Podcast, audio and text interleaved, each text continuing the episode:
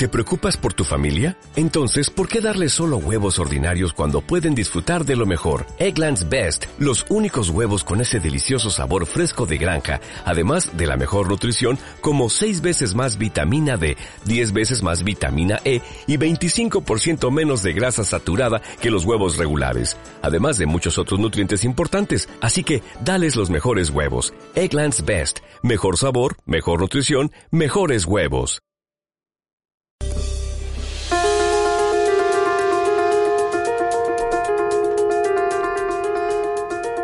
5 de la tarde, 36 minutos y mm, muchas repercusiones dejó el encuentro que tuvo lugar ayer en el Sheraton.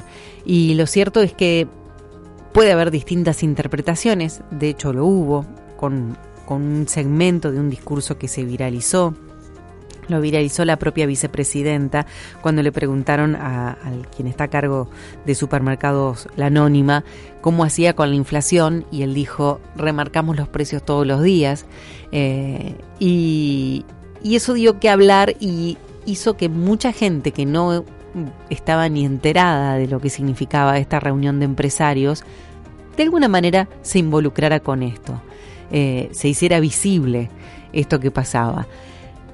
Pocas veces creo que fue tan visible una reunión de este tipo como las de ayer y creo que tienen que ver con la situación del país o se hacen visibles precisamente como las reuniones de idea como este, cuando el país está viviendo por determinadas circunstancias. Voy a invitar para charlar sobre esto a Gustavo Lázari, que es economista, es empresario, que nos gusta mucho conversar con él porque tiene el sentido común del laburante y por eso lo convocamos para que nos cuente a ver cuál es su visión de la reunión de ayer. Gustavo, muy buenas tardes. Santiago y Gisela te saludan. ¿Cómo estás? ¿Qué tal, Santiago, Gisela? Gracias por llamar, ¿eh? Gran placer. gracias a vos. Gustavo, ¿qué escuchaste ayer? Contanos. ¿Qué viste? vos, sabés que fue mi primera reunión de ADEA, de AEA. Eh, yo soy chiquito para AEA, pero no sé cómo, viste, me llegó una invitación y me tiré de cabeza en doble mortal, por supuesto, no, no, la puedo dejar pasar. Eh, mirá, yo escuché obviamente eh, con suma atención todo.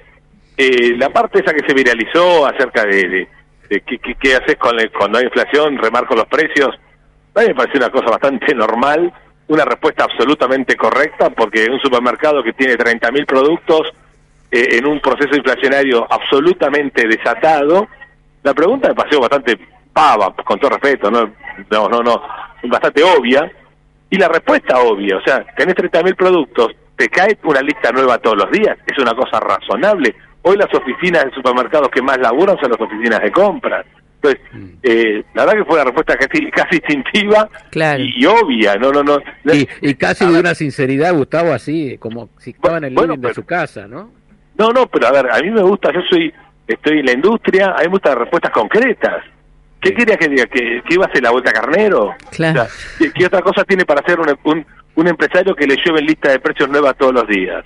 Y, te digo algo, un machiquiosco o, o una, una tintorería. O sea, estás todo el día haciendo esto porque el proceso inflacionario está desatado. A mí lo que me sorprendió, porque después me entero, me entero bastante más tarde porque como la señora, la vicepresidenta me tiene bloqueado, entre otros tantos funcionarios, me enteré tarde, pero después me entero, la chicana de Cristina, de eh, sacar ese parrafito y acusar con eso a, la, a los supermercados como formadores de precios, porque el gobierno está, está desesperado, está buscando en forma desesperada eh, echarle la culpa de la inflación a alguien como nadie ya cree que hay formadores de precios ni esas cosas, esas tonterías que hay como leyenda, lo encontró y le vino como anillo al dedo. Ahora, déjame hablar un poquito de responsabilidad institucional. Si lo hubiera chicaneado un militante del centro estudiantes de la cámpora, bueno, está bien, los pibes están medio al cohete, no se les acabó el todi, bárbaro, me parece fenómeno. Pero una vicepresidenta debió haber escuchado, y debió haber estado presente además, ¿no? Pero debe haber escuchado, de los empresarios más grandes del país, de cuyos pulgares dependen cientos de miles de puestos de trabajo, eh, los, razonamientos profundos y los cuestionamientos profundos que hicieron en la Argentina. Porque la misma persona que dijo aumento los precios cuando cuando hay eh, cuando hay inflación, es la misma persona que dijo por favor defínanos un rumbo, por favor, por favor sáquenos la carga tributaria que no podemos trabajar, Dijo, yo con la plata que pago de ingresos brutos abriría muchas más sucursales. Yo todo eso, todo eso lo escuché.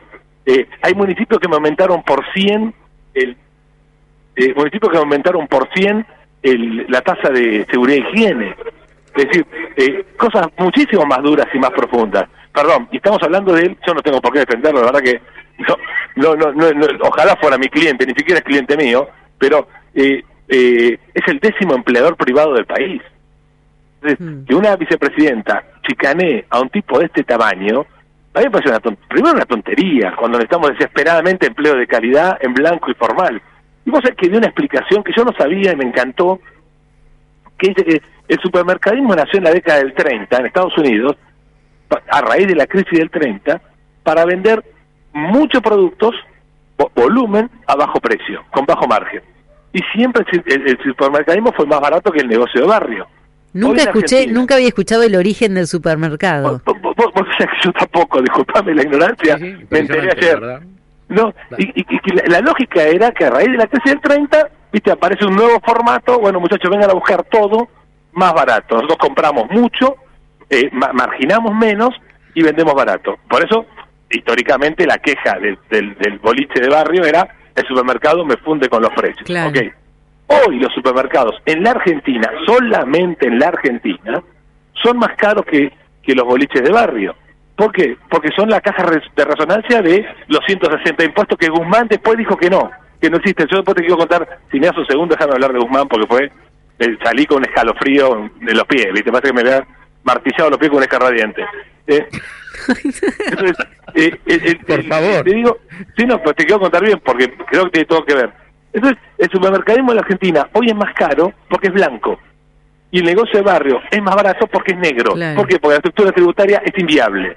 Entonces, ¿dónde cae? En la pecera de los tipos de los supermercados. Lo que estamos afuera, ¿viste? Mm. La piloteamos. Pero entonces, y después hubo otro discurso también muy, importante.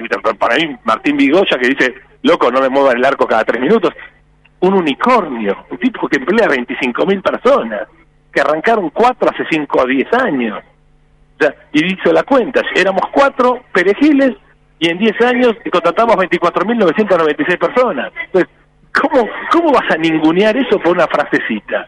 Eso es una irresponsabilidad política brutal de la, vicepresidenta. Evidentemente también en retirada, esto es una cosa obvia a toda luz, porque si una, gente se dedica a esta pavada es porque no le interesa lo importante. Y para mí todo esto contribuyó sabiamente, bueno, los kirchneristas son la tabla del 2, son más fáciles, son predecibles por todos lados, eh, contribuyó a tapar el pésimo discurso de Martín Guzmán.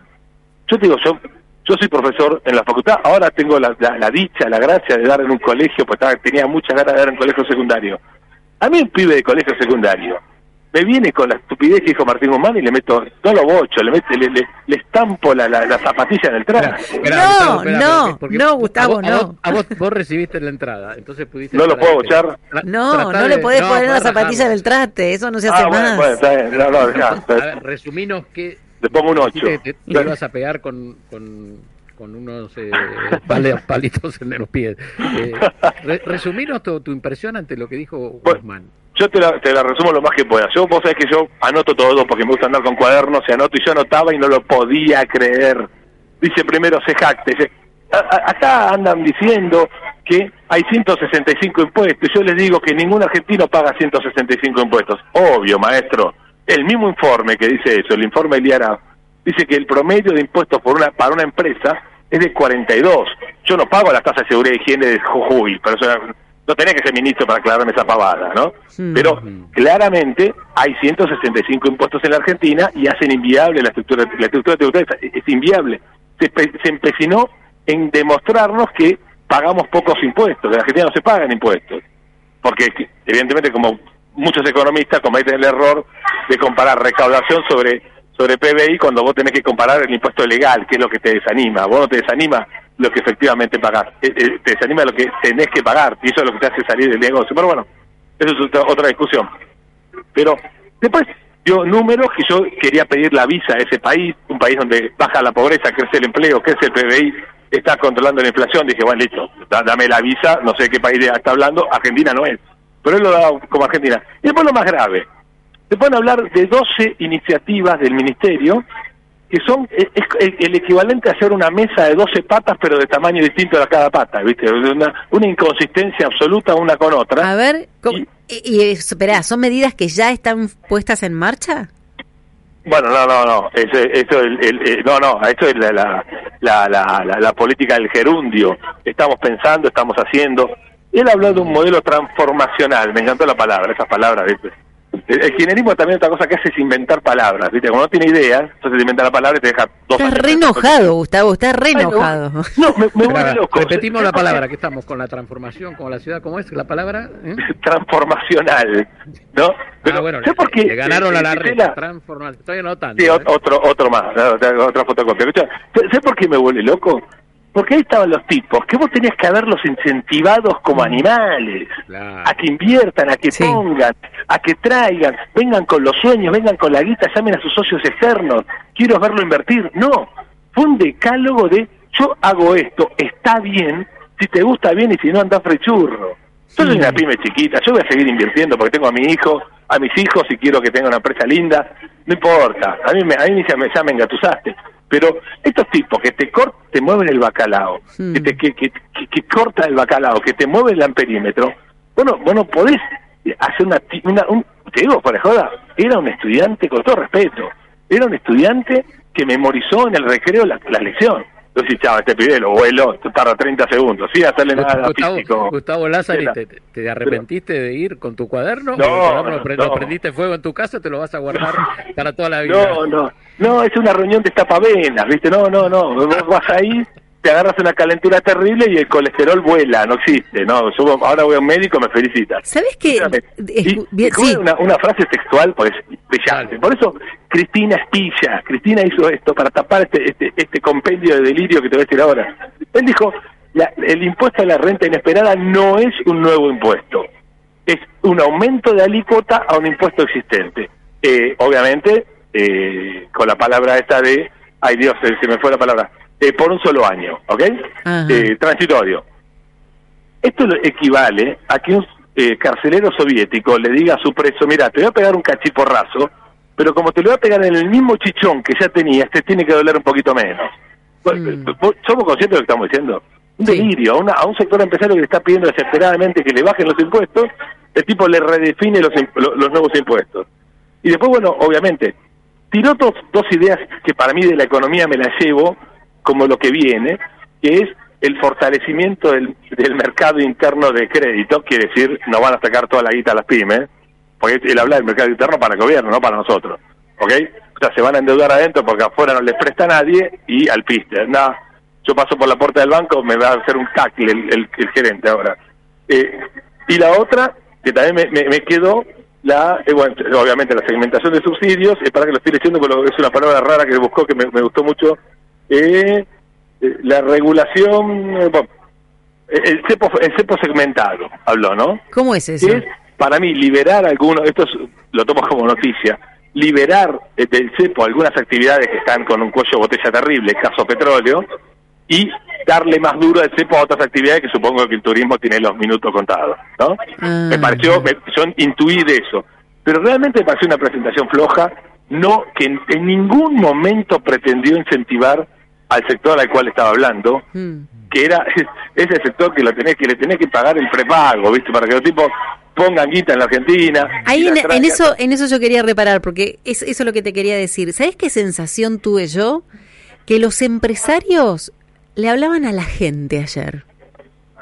Muchas veces nos quedamos afuera de lo que hablan porque o no, o no entendemos o, o hablan cosas. Ayer me dio la sensación que entre las preguntas y las respuestas le hablaban a la gente. Y me dio la sensación que Guzmán no le habló al empresariado. También le habló, pero a su gente. Es una buena, bueno, vos tenés mejor visión que yo. Yo, evidentemente, el ataque de presión ya no me, no me dejaba ver nada. Pero eh, es, una buena apreciación. Yo sé lo que noté de los empresarios, y mira que yo soy crítico del sector nuestro, y tenemos tenemos en buena parte el populismo que nos merecemos. Eh, yo noté que era como, eh, eh, a ver, en algún lugar, una crítica que hago de algunos, no los voy a nombrar, que hablaron de sí mismos. Eso a mí me molesta, ¿no? A mí no me gusta cuando... Si yo, a ver, yo tengo una pyme chiquita, soy un piojo. Si hablo de, en política pública quiero que el país le vaya mejor y hago propongo para el país, no propongo para mi sector o para mi empresa. Eso me rompe los pies de una manera soberana. Si me invitas a hablar a mí ahí, no te puedo decir, che, tengo que vender más jamones crudos. No, flaco. O sea, vos soy el mejor haciendo jamones crudos, me importa un carajo eso. Vos tenés que proponer algo para los demás, ¿qué, te importa? Por eso, y eso lo vi, hay un poquito de mezquindad ahí que lo vi en algunos, ¿no? Eh, uno pidiendo que la prueben el gasoducto, ¿viste? Basta, hermano. No, no, no, está mal. Bueno, mm. eh, y, y por otro lado, eh, lo que noté es que se, había una queja, las mismas quejas que tengo yo con cinco ceros más. ¿Entendés? Entonces, el minero no podía ser un, proyecto minero en la ruta 40 por un tema ambiental, ¿viste? de contaminación visual, que son las mismas boludeces que me, que me, que me aprietan a mí los municipios. Entonces, digo, Argentina está destrozada. Si un grande de esto tiene las mismas quejas que un piojo como yo, o una pyme, digo, loco, acá está mal. Mm. y, y, no, y que no puedan laburar por las mismas trabas que tenemos nosotros, que en realidad es lógico, porque las empresas grandes y las chicas en la lógica somos lo mismo, cambian los ceros, cambian la espalda, pero eh, digo, esto está roto, y lo noté roto, y noté, la verdad, algo feo, no noté al empresariado entusiasmado, yo lo noté a la defensiva, lo noté, y eso, son, eso, eso es lo peor que nos puede pasar. Si vos tenés la locomotora apagada, los vagones atrás no empujan solo, ¿no? el tren lo empuja la locomotora, no lo empuja el, furgón. Entonces, ¿qué nos queda para los que estamos atrás? ¿Qué les queda a, los monotributistas? ¿Qué les queda a, los empleados, a los muchachos nuestros? Eh, vos tenés, ese sector debió, debió haber salido a hacer con una pole, después del discurso del presidente al inicio, mamá, Sorry, Gisela, te estoy estropeando el programa, ¿no? Después vamos a poner un poco de música y nos vamos a relajar. Vos quédate tranquilo. No, tirate un rock después. Te, no, necesitamos escuchar ahora. Eh, Gustavo Lázari, eh, espectacular. Me voy a quedar con una idea, la de inventar eh, palabras. Ah, ahora, hoy, no estamos ocupando de este gobierno, pero ¿te acordás cuando reperfilamos? No, no, es que es así. Pues es que yo lo tomo para mí, debe haber un como hay en cada en cada ministerio 10 tipos a ver qué impuestos nuevos crean, ¿viste? Porque están esos cerebros malvados que están todo el día jodiendo, buscando base disponible. Debe haber tipos buscando palabras. Acuérdate que en el kirchnerismo estuvimos 10 años viendo qué significaba la matriz diversificada. O sea, yo iba a matemática, ¿viste? Matrices, no entendía nada. Y la reperfilada, bueno, es así, estos tipos, y estos son de manual, ¿eh? Ayer con la transformacionalidad, no sé cómo era, eh, ¿Sabés qué vamos a hacer, Gustavo? Vamos a llamarlo Iván de Pineda Pasapalabra y vamos a ir con todas las palabras que inventaron los políticos los últimos 15 años. Pero ¿sabés qué? Ganas aquí te pago ingresos brutos. Dale, dale. Te mandamos un beso grande. Gracias por Gracias estar. Gracias, chicos. No, Enorme placer hablar con ustedes. Bueno, igualmente para nosotros. Gustavo Lázaro, economista, empresario